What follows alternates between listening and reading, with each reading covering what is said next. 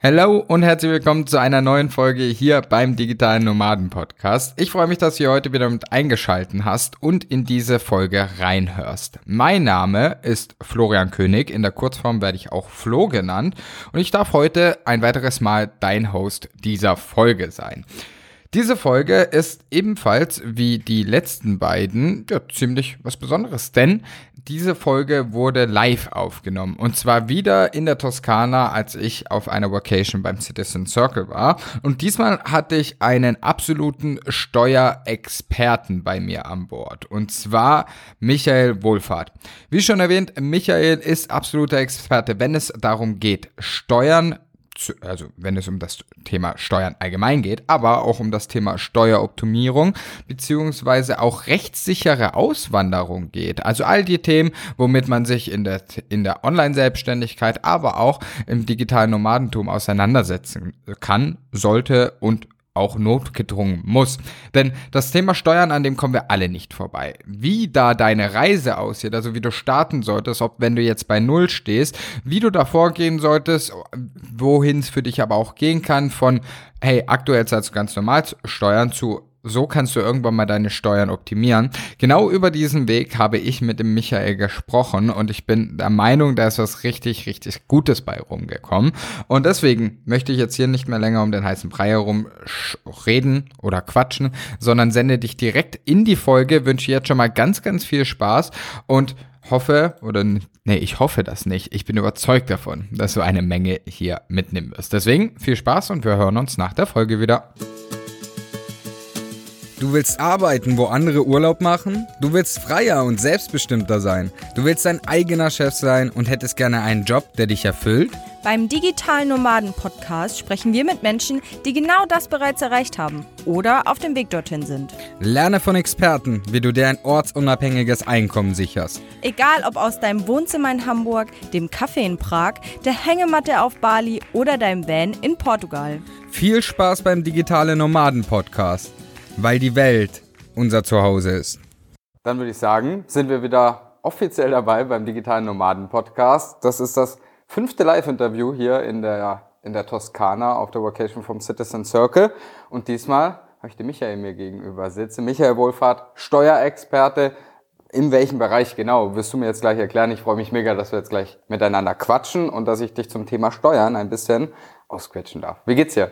Sehr gut, ja. Schön, dass ich da sein darf, Florian. Und Let's go. Ja, magst du mal ganz kurz erklären, für, auf was du dich spezialisiert hast? Also du bist ja nicht irgendein Steuerberater und kennst dich mit irgendeinem Steuersystem aus, sondern du hast dich ja bewusst spezialisiert. Genau, ich habe mich vollkommen auf äh, internationales Steuerrecht und vor allem die rechtssichere Auswanderung spezialisiert und dabei wiederum auf kleine und mittlere Unternehmer Großkonzerne machen da ganz viel fancy Steuergestaltungen und da gibt's auch große Kanzleien und da werden auch Hunderttausende an Euro in Substanz- und Steuerberater, Rechtsanwälte ausgegeben.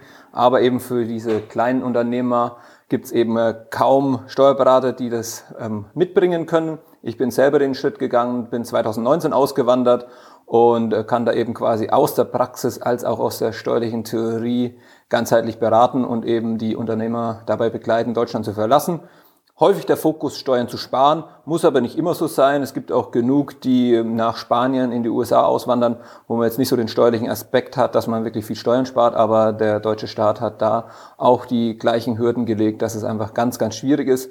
Vor allem, wenn man schon ein mehr oder weniger erfolgreiches Unternehmen hat, einfach ins Ausland auszuwandern und es mitzunehmen, weil faktisch entzieht man Deutschland damit Besteuerungssubstrat, entzieht man Gewinne, die nicht mehr in Deutschland steuerpflichtig sind. Und das möchte Deutschland natürlich verhindern möglichst oder zumindest auch noch ein Stück vom Kuchen abhaben. Genau, und das ist auch gerade die letzten Jahre immer schwieriger geworden. Jedes Jahr kommen neue Regelungen, sei es Meldepflichten, sei es, ähm, dass man eben Regelungen einführt, um an gewissen Stellen immer noch mal ein bisschen zu besteuern. Es gibt fast keine Lücken mehr, um Vermögen steuerfrei ins Ausland zu transferieren.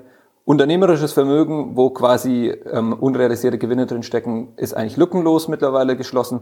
Auf privater Seite, da kann man noch ein bisschen was machen. Okay. Was ich jetzt heute mit dir vorhabe, das haben wir im Vorfeld auch immer kurz besprochen, ist so diese steuerliche Reise von, einem, von Unternehmern. Also das bedeutet, wir fangen jetzt heute mal ganz vorne an mit der Gründung vielleicht auch, was so rechtsformmäßig direkt wichtig ist, wo ich dann vielleicht auch schon steuerlich ein bisschen was starten oder sparen kann. Und dann wollen wir natürlich zukunftsmäßig für die Zuhörer und Zuhörerinnen auch mal darüber sprechen, wie kann das dann im großen Stile irgendwann mal aussehen, wenn man dann wirklich in Erwägung zieht, einfach auszuwandern.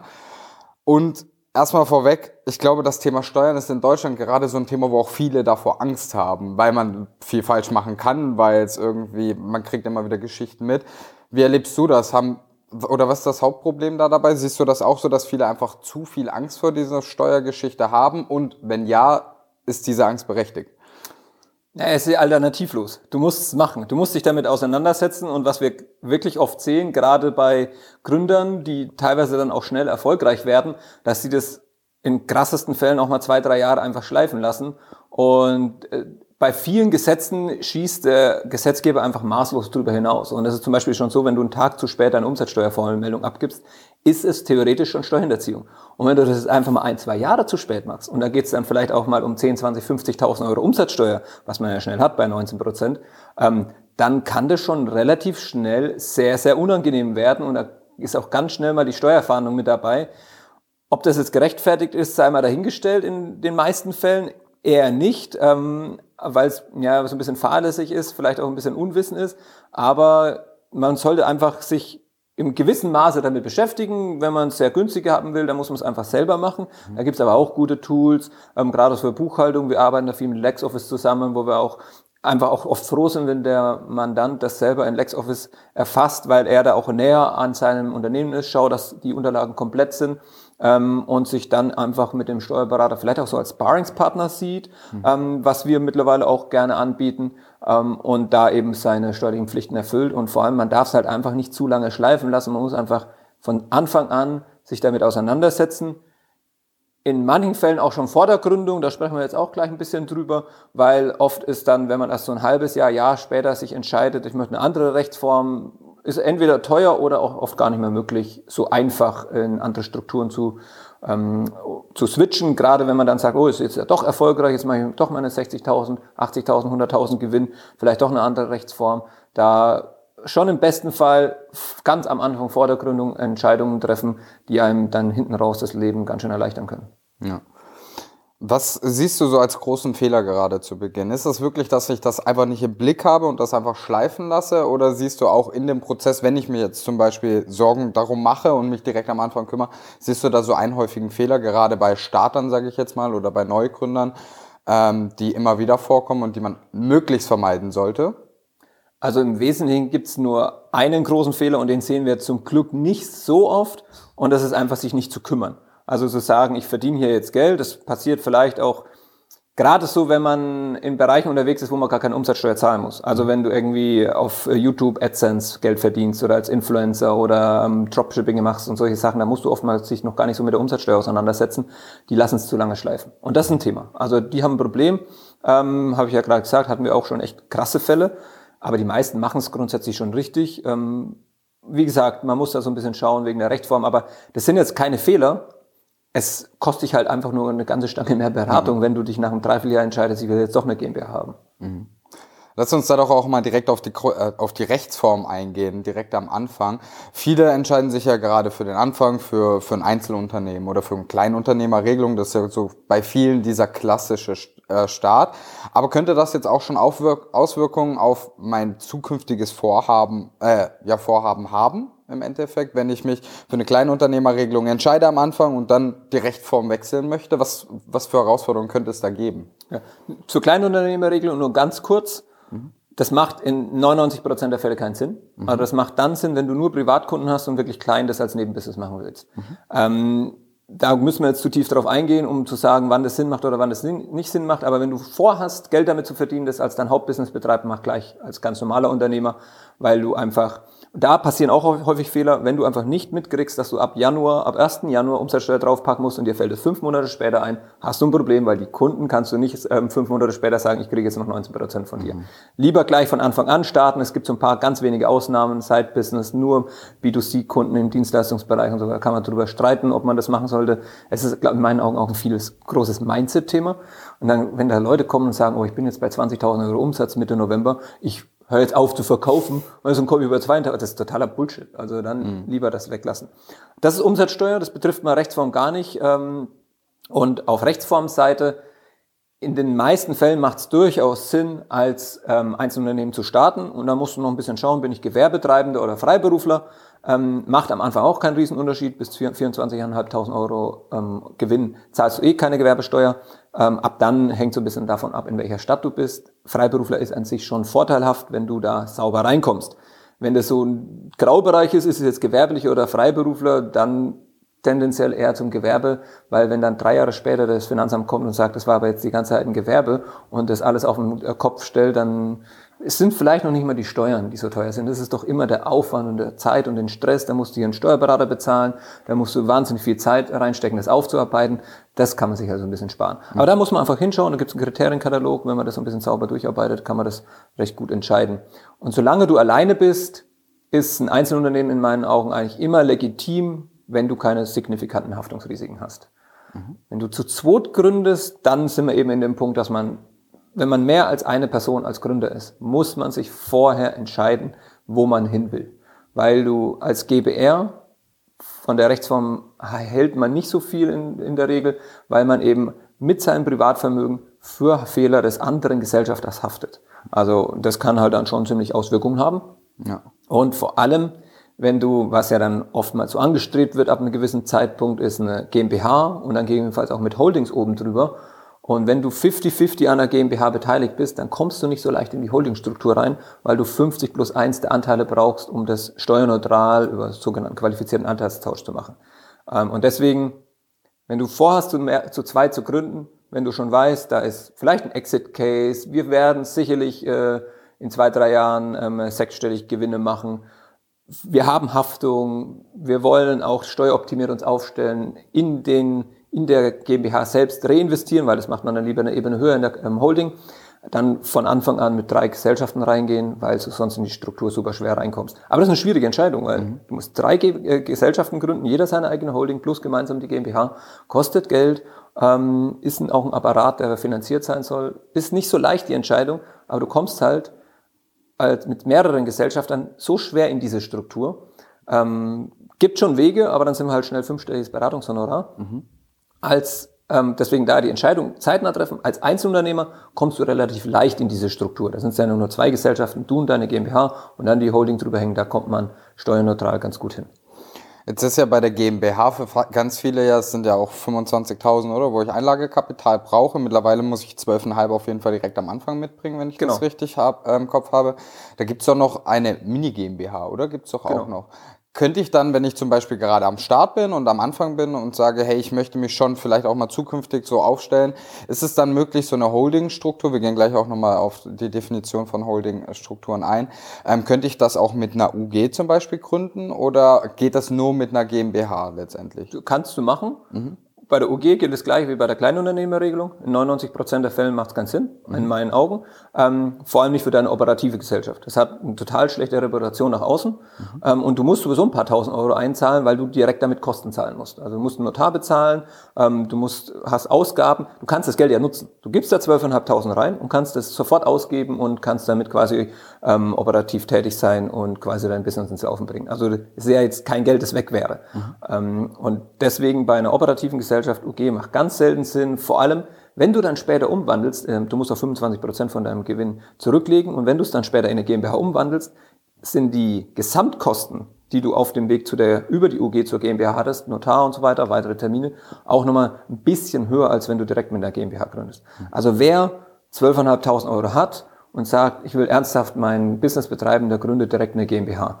Und ja, ansonsten, wenn man wirklich nur 4.000, 5.000 Euro hat, dann vielleicht auch erstmal mit dem kleinen mit dem Gewerbe starten, weil die 12.500 Euro, die sollte man schon irgendwie für sich zusammenbekommen. Für die Holding kann man UG machen, weil die tritt ja nicht nach außen auf, das ist ja wirklich nur so ein kleines Vehikel, ähm, da brauchst du auch kein Geld, ähm, dass du dann direkt investieren musst und so weiter. Das, also vor allem, wenn man die Holding später gründet. Wenn man sowieso am Anfang gründet, dann kann man eben das Geld in die ähm, UG reingeben und dann kann man ja damit auch ähm, das quasi auf Ebene der GmbH eine Stufe tiefer gründen. Aber wer eine, mit einer Holdingstruktur startet, der braucht sowieso ein paar Euro mehr Geld. Für den sollten 12.500 oder 25.000 Euro jetzt nicht der Neckbreaker sein, mit so einer Struktur zu starten. Würdest du sagen, ähm, diese Holding-Struktur ist so, so ein erstrebenswertes Ziel, also dass das eigentlich das Ziel von vielen sein sollte, wenn sie steueroptimiert, sage ich jetzt mal, unterwegs sein wollen in Deutschland? Oder sagst du, nee, es ist gar nicht notwendig, es gibt auch andere Möglichkeiten, weil wir jetzt die ganze Zeit hier über Holding sprechen? Jein, also man muss ja eines, eines verstehen, in Deutschland gibt es keine einfachen Schlupflöcher zum Steuern sparen. Mhm. Das, der große Hebel, den du eben über die, und das, letztendlich geht es immer nur um Kapitalgesellschaften, ob das jetzt UG, GmbH, AG ist, ist egal, ist, dass du Steuern stunden kannst und die einfach später zahlst. Du zahlst halt statt beim Einzelunternehmen, sagen wir 45 Prozent, nur 30 Prozent. Und diesen Gap von 15 Prozent, den kannst du investieren auf dieser Ebene und zum Beispiel dir im Alter als Altersvorsorge auszahlen lassen 30 Jahre in ETS besparen und dann einfach aus den 15 Prozent mehr, die du besparen kannst, einfach über einen Zinseszinseffekt mehr Vermögen aufbauen. Aber es ist nur der Zinseszinseffekt. Ja. Auf globaler Sicht, wenn du irgendwann das Geld in dein Privatvermögen holen willst, zahlst du ja nochmal auf Privatebene Steuern und dann ist es mit einer GmbH immer einen Tacken mehr, zwei, drei Prozent mehr, ähm, als wenn du es beim, im Einzelunternehmen hast. Also ein elementarer, also letztendlich sind drei Kriterien, die für, eine, für oder gegen eine GmbH sprechen. Das ist einmal die Haftung, hatten wir jetzt schon besprochen. Wenn die Haftung signifikant ist, brauchst du eine Haftungsabschirmung. Kannst du auch mit einer GmbH und Co. KG machen ist ein bisschen komplexer, macht so im kleinen Teil der Fälle Sinn, ist ein bisschen flexibler, was die Vergütung und Gesellschafterwechsel betrifft, aber in den meisten Fällen ist die GmbH besser. Vor allem, weil du in der GmbH und KG nicht diese steuerlichen äh, Stundungsmöglichkeiten hast, hast du mittlerweile auch über sehr spezielle Regelungen, wollen wir jetzt nicht drauf eingehen, das, aber GmbH ist da grundsätzlich besser, wenn du es ein bisschen steueroptimieren willst. Haftung, erster Punkt. Zweiter Punkt ist, ähm, du musst erstmal genug Geld verdienen. Also es ist ein bisschen schwierig zu sagen, ab wann eine GmbH jetzt rein steuerlich betrachtet zum Tesorieren Sinn macht. Das Wichtigste ist erstmal, du musst erstmal Geld drin lassen können. Wenn du dir, wenn du 200.000 verdienst und es dir immer rausziehst, weil du da, weil du es für deinen Lebensunterhalt brauchst, kannst du es gleich im Einzelunternehmen machen, ähm, ist die Steuerlast die gleiche oder sogar einen Tacken niedriger. Wenn du aber irgendwie sagst, okay, ich kann da jedes, jedes Jahr 10, 20, 50.000 Euro in der GmbH belassen, dann steht dir quasi auf diese 50.000 diese 15% steuerliche Vergünstigung mehr zur Verfügung zum Reinvestieren. Aber da merkst du schon, da müssen wir schon von ein paar Beträgen reden, bevor wir da überhaupt von einem Mehrinvest reden, dass wir auf Ebene dieser GmbH anlegen können. Und ich sage so, zwischen 60 und 100.000 ist wahrscheinlich immer diese Grenze, wo man sagt, da macht jetzt eine GmbH Sinn. Wenn du, es muss ja nicht sein, dass du es jetzt schon erzielst, sondern wenn du sagst, das werde ich in zwei Jahren, zwei, drei Jahren erreichen, auch dann kannst du schon mit der GmbH starten. Aber so ab 40.000 ist so der Durchschnittssteuersatz bei 30 Prozent, alleinstehend, ledig. Ähm, und ab mindestens diese 40.000 solltest du immer ins Privatvermögen holen, um diesen Progressionseffekt bis zu den 30 Prozent zu heben. Und danach ist die Steuer, der Grenzsteuersatz, im Privatvermögen höher als ähm, auf Ebene der 30 Prozent Flat Tax quasi der GmbH und dann hast du erst diesen Steuereffekt. Also 40 bis 60.000 brauchst du mal mindestens an Gewinn, um überhaupt in diese steuerlichen günstigeren Satz zu rutschen. Und dann brauchst du erst auch mal noch so viel mehr Gewinn, sage ich jetzt mal, dass du das drin lassen kannst. Gut, wer von 10.000 Euro leben kann, aber das macht eigentlich keinen Sinn, weil du zahlst ja mindestens 40.000 aus. Mhm. Aber wer dann irgendwie 100.000 Gewinn macht, 50 in der GmbH, 50 auszahlen als Gehalt, ähm, der, für den kann es schon Sinn machen, weil man dann eben diese 50.000 steuerlich günstiger eben auf Ebene der GmbH hat und dann irgendwie halt 7.500 mehr anlegen kann. Also das ist so der zweite Aspekt. Du musst erstmal genug Geld verdienen, dass du es drin lässt. Ähm, und der dritte Aspekt ist, wenn man für oder gegen eine GmbH spricht, immer die Anzahl der Gesellschafter. Hat man jetzt eigentlich schon gesagt. Mit einer GmbH gründen ist meistens nicht so sinnvoll. Wenn du mit mehr als zwei Leuten gründest, sollte man sich nochmal an den Tisch setzen und sagen, okay, wie gut ist das Vertrauensverhältnis, Ehepaare und so, mhm. ist es schon ein bisschen was anderes. Aber wenn es irgendwie so ja jemanden vom halben Jahr kennengelernt hast und sagst, okay, lass mal hier ein Business machen und das als GBR, sollte man sich gut überlegen, ob man das nicht gleich als ähm, haftungsabgeschirmte Form in der Regel GmbH macht. Das sind so die drei Aspekte, die man sich bei der GmbH überlegen muss. Ja. Äh, wir wollen gleich noch einen Schritt weiter gehen, weil da gibt es ja sicherlich auch noch Stufen, dann, wenn ich dann irgendwie mal ins Ausland gehen möchte oder äh, weggehen möchte. Was mich noch interessiert, wo sich vielleicht viele auch fragen, okay, was könnten denn so klassische ähm, Tätigkeiten sein, wo ich auch wirklich haften kann, also wo ich auch wirklich mir davor Gedanken machen soll. Ist das, könnte jetzt ein Copywriter zum Beispiel sagen, hey, der ist so krass Haftung als Beispiel, also ein Werbetexter, ist bei dem oder siehst du, hast du vielleicht so ein ganz klassisches Beispiel jetzt vor Augen, wo du sagst, hey, die haften halt auch wirklich dafür? Ich glaube, die allermeisten Dienstleister haben nicht so signifikante Haftungsrisiken. Steuerberater, Rechtsanwalt, mhm. riesige Haftungsthemen. Ich glaube, du musst dir einfach, also es gibt Berufszweige, wo es verpflichtend ist, eine Vermögensschadenshaftpflicht zu haben, wie zum Beispiel Steuerberater, Rechtsanwälte, Ärzte, ich weiß nicht, Architekten vielleicht auch und solche Sachen. Ähm, weil Architekt, der macht halt mal den Balken halt einen Meter zu kurz und dann stützt das Haus ein, mhm. ist überspitzt gesagt. Und sobald du, sobald es bei dir üblich ist, dass man sich über diese Versicherung wirklich Gedanken macht und das ein wichtiges Thema ist, hast du sicherlich Haftungsrisiken. Aber ein Copywriter, ein Coach ist ja meistens überschaubar, weil die Ergebnisse schlicht nicht so wirklich messbar sind und der Schaden dann nicht so wirklich messbar ist. Wer oft, also gerade auch so wieder so im E-Commerce-Bereich und gerade wenn du eben ähm, Elektrorasierer verkaufst und so weiter, das ist sicherlich wieder ein Thema, wo ich nicht unbedingt im Einzelunternehmen machen würde. Also in die Richtung würde ich dann vielleicht auch schon ein bisschen denken. Mhm. Also wirklich auch, wenn es so, so Richtung Personenschäden gehen könnte, da kann man das so pauschal sagen? Oder auch wirklich in, in hohe finanzielle Schäden äh, genau, also könnte, oder? Personenschäden ist ja schon sehr gut, das war jetzt bei den Rasierern wäre das ja. tatsächlich ein Thema. Ich glaube, das ist dann ein absolutes Thema. Ja. Und Sachschäden, Schadensersatzforderung, das ist natürlich ah, okay, auch, ja. besteht das besteht eine gute Wahrscheinlichkeit, dass ich in den nächsten fünf Jahren mal irgendwo mal eine Schadensersatzforderung kriegen könnte. Mhm. Ähm, wenn sowas ist, dann müssen wir sich ja Gedanken machen. Und wie gesagt, es gibt ja auch viele Zweige, ähm, Branchen, wo du verpflichtet bist, Versicherung zu haben. Ja. Ähm, und dann ist einfach, die Versicherung immer immer das der erste Schutz. Und die GmbH wäre halt schon der zweite Schutz. Ja. Also, und das macht dann schon immer Sinn, sich dann auf sowas reinzuziehen. Okay. Also deswegen immer Augen auf bei der Berufswahl, um dann richtig äh, sich oder sich anständig abzusichern. Ganz genau, ganz genau. ähm, wir haben jetzt die ganze Zeit vom Hold, von Holding und allem drum und dran gesprochen. Ich kann mir vorstellen, dass viele Zuhörer und Zuhörerinnen gar nicht wissen, was denn genau eine Holding ist. Magst du mal so ganz kurz das Konzept von einer Holding einfach erklären und sagen, was das genau ist und wie sich das aufstellt und wie ich mir das vielleicht auch bildlich vorstellen kann, damit ich dann Zugriff bekomme?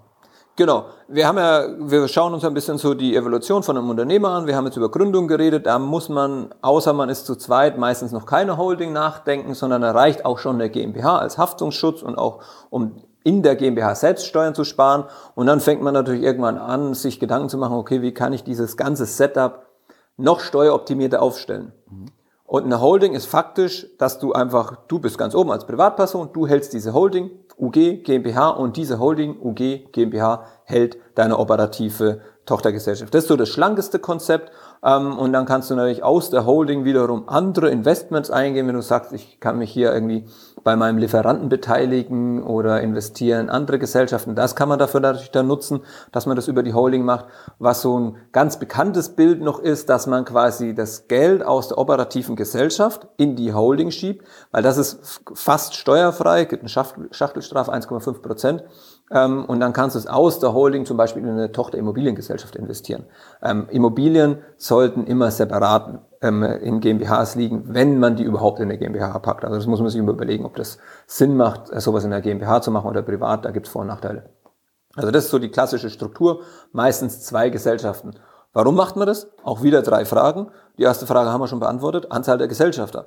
Wenn du mehr als zwei Gesellschaften an der GmbH ist und da liegen 50.000 Euro übrig jedes Jahr, die ich nicht für den operativen Geschäftsbetrieb ähm, investieren will, dann will ich den anders investieren. Und dann hat der eine will ETFs, der nächste will Krypto, der dritte will ähm, Wandelanleihen kaufen. Ähm, und das ist ja, kannst du halt nicht trennen auf Ebene der GmbH. Und das ist besser, wenn jeder seine eigene Holding hat und da quasi die privaten Investments tätigt. Das ist der erste Punkt. Der zweite Punkt ist wieder die Haftung. Wenn wir jetzt schon die Haftung im Privatvermögen, äh, im Einzelunternehmen signifikant hatten und uns unser Privatvermögen schon mal davor abgesichert haben und es in die GmbH gepackt haben, dann besteht ja immer noch das Risiko, dass wir jedes Jahr 550.000 Euro ansparen, nach fünf Jahren haben wir eine Viertelmillion da liegen und dann ähm, äh, fällt der Rasierer in die Dusche und jemand will eine halbe Million von mir, GmbH wird platt gemacht. Dann ist diese Viertelmillion, die du da angespart hast, auch weg. wenn du die in der Zwischenzeit, und das ist auch wichtig, dass man das dann jedes Jahr macht, ähm, diese Viertelmillion eine Stufe höher in deine, GM, in deine Holding packst, dann geht halt nur die operative äh, Gesellschaft insolvent, aber die Viertelmillion liegt eine Stufe höher und ist da wieder geschützt. Also Haftung der zweite Punkt. Und der dritte Punkt ist, so ein bisschen die langfristige Planung. Ich hatte gerade einen Aspekt dabei schon in, ähm, angesprochen, dass man eben zum Beispiel in eine Immobilien GmbH investieren möchte. Das könnte man übrigens auch direkt aus der unteren GmbH, wenn die keine Haftung hat. Mhm. Aber wie gesagt, nur wenn die keine Haftung hat, dann braucht man, Haftung ist so der entscheidende Punkt, ob man einfach nur eine GmbH hat und, und alleine ist. Wenn ich alleine bin, keine Haftung habe, kann ich das auch alles in der GmbH selbst machen und da investieren und aus daraus Tochtergesellschaft machen. Dann brauche ich keine Holding. Wenn ich eben Haftung habe, mehr als ähm, zwei Gesellschafter oder jetzt der dritte Aspekt, so die langfristige Planung, ein Exit mit der operativen GmbH. Weil die operative GmbH, wenn ich die aus der Holding herausverkaufe, habe ich auch wieder den Steuerstundungseffekt, zahle 1,5 Prozent für den Veräußerungspreis. Wenn ich das als Privatperson verkaufe, zahle ich eben meine 25, 26%. Prozent. Also auch wieder da der Steuerstundungseffekt. Ähm, und das geht eben mit der Holdingstruktur. Das ist so der dritte Punkt. Und da noch der wichtige Exkurs. Wenn du von Anfang an einen Exit planst, dann macht auch eine Holding von Anfang an Sinn, weil wenn du erst ein Einzelunternehmen gründest, das in eine GmbH umwandelst, dann über einen qualifizierten Anteilstausch an deine Holding überträgst, um in die Struktur zu kommen, hast du sieben Jahre Sperrfrist ähm, aus Ebene der Holding, die den Steuervorteil erst über sieben Jahre quasi ähm, graduell ähm, erwirbt, würde ich jetzt mal sagen. Der wird dann Stück für Stück aufgebaut, jedes Jahr ein Siebtel. Mhm spannend. Also es gibt ganz viele Szenarien, wo ich mir davor Gedanken machen sollte. Ähm, ein Punkt, wo ja für viele digitale Nomaden und Online-Selbstständige sicherlich auch spannend ist, ist ja das Thema irgendwann Deutschland auch vielleicht verlassen, äh, zu genau. verlassen. Ähm, da werd, möchte ich jetzt auch noch einmal mit dir drüber sprechen, weil das könnte ja so in der Unternehmerevolution so eigentlich der nächste Schritt sein, dass ich dann genau. sage, ich, ich gehe. Ich habe mal gehört, und das ist so ein, so ein Punkt von mir, der mich jetzt einfach interessiert, wenn ich hier eine GmbH oder eine Gesellschaft gründe und dann das Land verlasse und die auf oder das, äh, das mitnehme, ähm, die, die Gesellschaft, dann werde ich wohl oder dann muss ich eine Wegzugsbesteuerung, trifft die mich dann wirklich? Also das bedeutet, ich muss quasi erstmal mein Unternehmen schätzen lassen und dementsprechend ähm, eine Summe zahlen, um die auszulösen sozusagen aus genau. Deutschland genau. heraus? Genau. Also vorab, es macht keinen Riesenunterschied für die Steuerlast, welche Rechtsform du hast. Aber wenn du jetzt schon weißt, ich kann mir vorstellen, in zwei, drei Jahren auszuwandern, ich lege jetzt los, aber jetzt ist noch nicht der richtige Zeitpunkt, ist ein Gewerbe einfacher. Mhm. Vor allem aus dem Grund, weil du, bis du eine, so eine GmbH los hast, erstmal knapp 15 äh, Monate brauchst. Also das ist so ein bisschen der Klotz am Bein, den du dann hast. Steuerlich betrachtet ist es eigentlich, macht eigentlich keinen Unterschied, weil das wäre ja wieder, ähm, würde wieder vom Bundesverfassungsgericht nicht standhalten, wenn eine Rechtsform der anderen bevorteilt werde. Mhm. Es ist bei der GmbH nur noch einen Tacken komplexer, weil wir einmal die Privatperson haben, die ins Ausland geht. Die hat die Anteile der GmbH. Das ist die Wegzugsbesteuerung. Mhm. Und dann haben wir die GmbH selbst, den operativen Geschäftsbetrieb. Ähm, den kannst du quasi aus der GmbH rausnehmen und dann in dein Auslandsunternehmen packen. Aber das gleiche auch bei der GbR, beim Einzelunternehmen GmbH und Co. KG. Du nimmst den Geschäftsbetrieb aus dem Einzelunternehmen raus und packst den auf dein Auslandsunternehmen. Ist beides das gleiche, Funktionsverlagerung heißt das, ähm, ist beides äh, auch zu besteuern. Bei der GmbH haben wir zwei Ebenen, wo besteuert wird. Bei der Einzelunternehmen Personengesellschaft nur eine Ebene. In der Summe ist die Steuerlast die gleiche. Also 30 Prozent plus knapp 20 Prozent landet man irgendwo bei 50 Prozent bei der GmbH und bei der, beim Einzelunternehmen nehmen sie direkt 48 Prozent. Also mhm. kommt das Gleiche raus. Ähm, die aller, aller, aller, aller entscheidende Frage bei einer Auswanderung ist, ist der Unternehmenswert. Das hast du gerade schon gesagt. Und das ist halt dann auch schon wieder das ist übrigens auch bei Umwandlungen so ein Thema. Du musst theoretisch nicht immer umwandeln mit komplexen Vorgängen. Du könntest theoretisch auch einfach nur Einzelunternehmen an die GmbH verkaufen. Aber da steht dann auch immer im, Raum, was ist der Preis? Und da machst du dich immer angreifbar gegenüber dem mhm. Finanzamt. Deswegen geht man lieber den Weg mit Umwandlung. Da ist es rechtssicher, steuerneutral. Beim Auswandern haben wir das nicht, weil wir das Unternehmen nicht in Deutschland irgendwie umbauen, sondern wir schieben es ins Ausland. Ähm, und die entscheidende Frage ist der Wert. Und das ist halt eine sehr, sehr schwierige Frage. Es gibt keine Börse, wo du drauf gehst und schaust, was ist mein Einzelunternehmen wert. Mhm. Es gibt ein paar Indizien, ähm, nach denen man das so ein bisschen gewichten kann, aber ist halt schwierig. Also ich, letztendlich geht es halt darum, würde dein Unternehmen jetzt jemand kaufen, würde der investieren. Und wenn der investiert, bist du weg und dann muss ich mir einen neuen Floh holen. Und der kostet mich 60, 80, 100.000 Euro, so Geschäftsführer mit deinen Skills, wahrscheinlich nicht günstig. Ähm, und das sind so die Grenzen, wo man halt dann sagen kann, also wenn du als Einzelunternehmen 40.000 machst, das dürfte definitiv keinen Wert haben, das Unternehmen. Wenn du 80.000 hast, muss man schon ein bisschen schauen. Wenn du 150.000 im Jahr Gewinn machst, findest ein Finanzbeamter schon wieder dubios, wenn du sagst, das Unternehmen ist nichts wert. Und spätestens ab 200.000 brauchst du einen Wirtschaftsprüfer, der dann ein umfangreiches Gutachten schreibt. Weil du musst dem Finanzbeamten, nicht mir oder dir selber glaubhaft machen, dass das Unternehmen nichts wert ist im Finanzbeamten. Der mhm. versteht halt nicht, dass so jemand 150.000 Euro auch als Angestellter verdienen könnte, wenn er entsprechendes Geld verdient. Das hängt dann ein bisschen am Geschäftsmodell. Und da sind wir wieder bei den Dienstleistern ähm, als Coach und weiß ich nicht was unterwegs sind. Die sind da ist sehr wahrscheinlich, dass die keinen großen Unternehmenswert haben. Die haben vielleicht ein bisschen Kundenstamm oder sowas, aber ist die Frage, würde dafür jemand was zahlen, ähm, je nachdem, wie das aufgebaut ist. Ab einer gewissen Größe, wenn du dann Mitarbeiter hast, Agentur hast, irgendwie, wenn du vielleicht sogar eine Management-Ebene mit Mitarbeitern hast und gar nichts mehr direkt mit den Kunden zu tun hat, so ein Unternehmen hat einen Wert. Ja. Weil da kannst du hinten draus jemanden austauschen, das wird vorne gar nicht so wirklich wahrgenommen. Gleiches bei E-Commerce. Also das sind so ein bisschen die Grenzen und ähm, da muss man ein bisschen äh, drauf achten, wie man eben das macht. Wie gesagt, der Hauptindikator ist der Gewinn. Der zweite Indikator sind aber immaterielle Wirtschaftsgüter. Mhm. Also Amazon hat äh, Jahrzehnte, glaube ich, gar keinen Gewinn erzielt und war trotzdem entsprechend viel wert. Und wenn du eben jetzt fünf Jahre lang in eine App-Entwicklung investierst und jedes Jahr Hunderttausende reinballerst und sehr sicher davon ausgehst, dass die was wert ist, weil die kann auch nichts wert sein. Wenn sich kein Schwein dafür interessiert, ist nichts wert.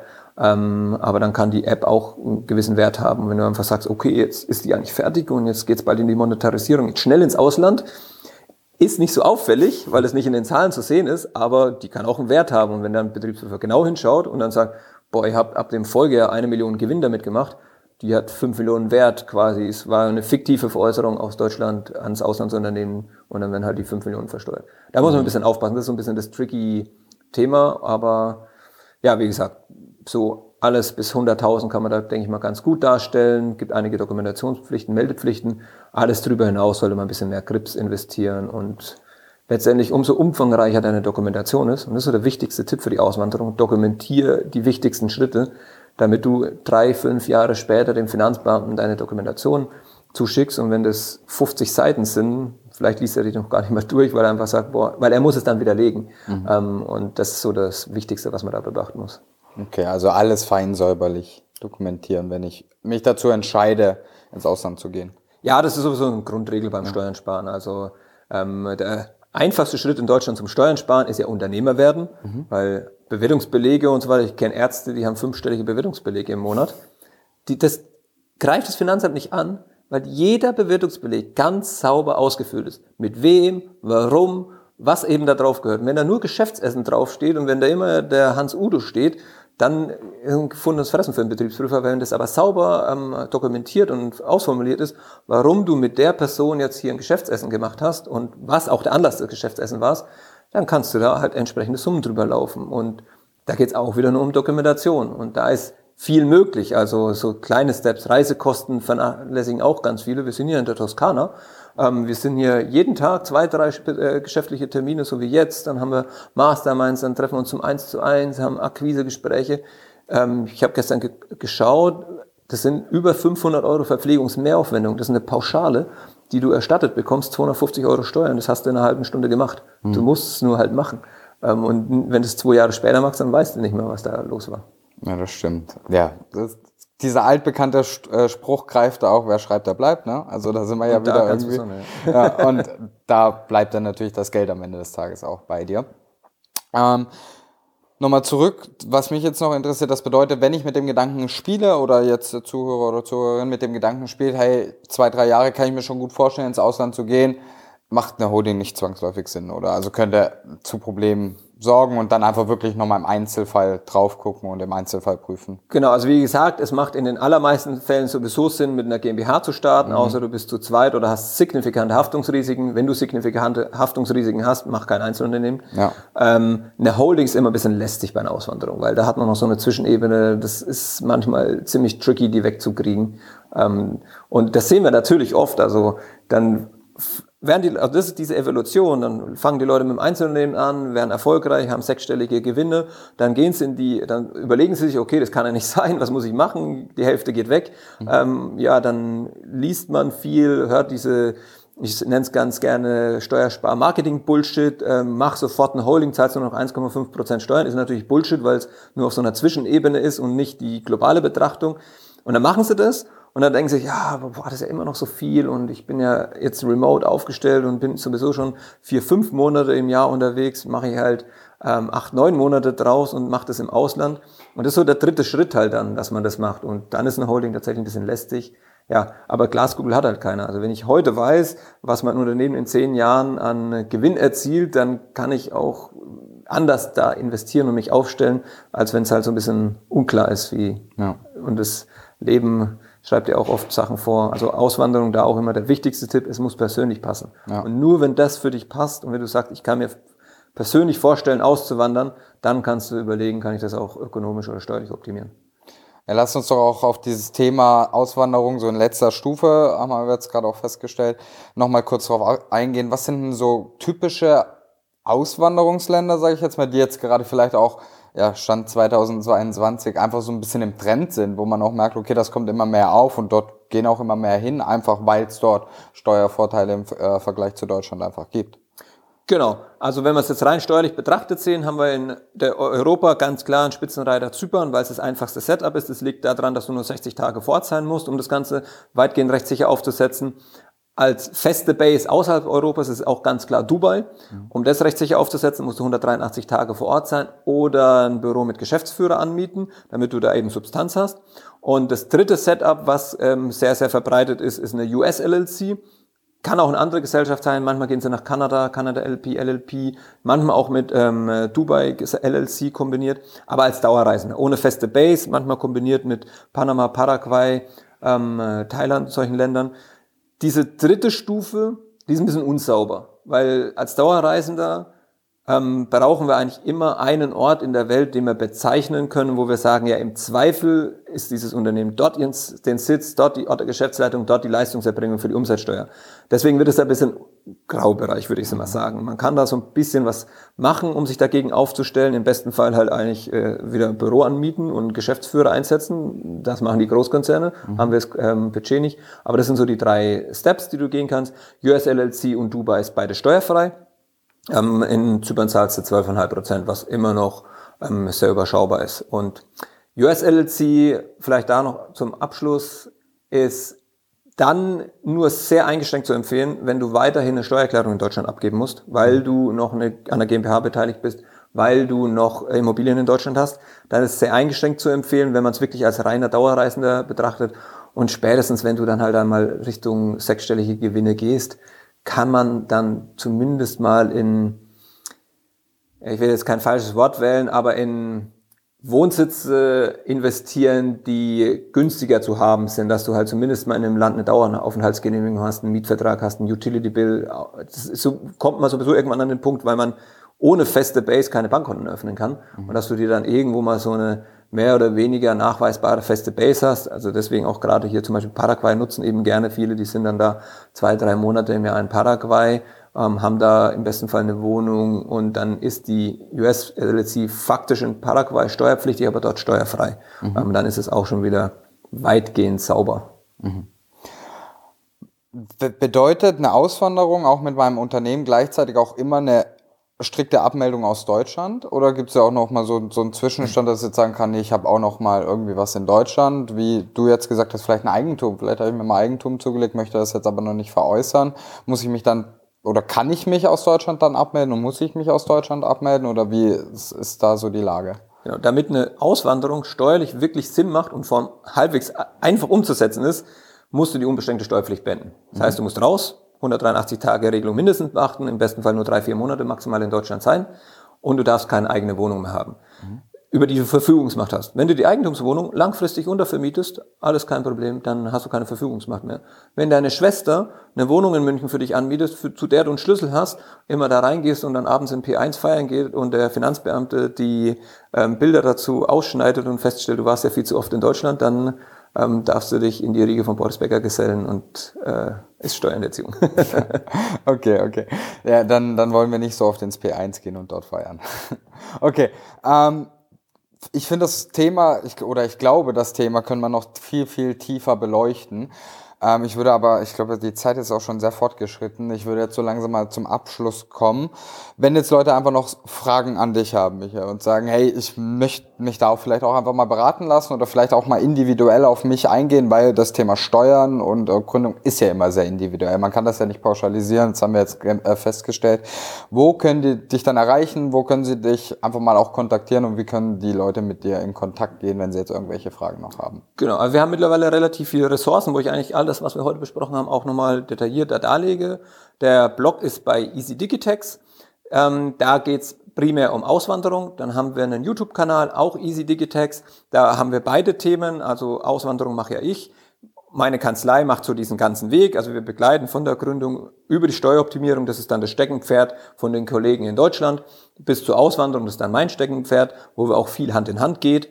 Ähm, das ist dann, wie gesagt, der YouTube-Kanal. Wir haben für Gründer haben wir einen kleinen knackigen Kurs, rechtssicher Gründen, wo wir wirklich so mit so einem Entscheidungsbaum hingehen und diese drei Fragen, jeweils GmbH, GmbH, Holding, auch GmbH und KKG daneben stellen, auch Freiberuflichkeit, Gewerbetreibender daneben stellen, wo ich auch die Kleinunternehmerregelung sehr umfangreich darstelle, warum ich davon nichts halte.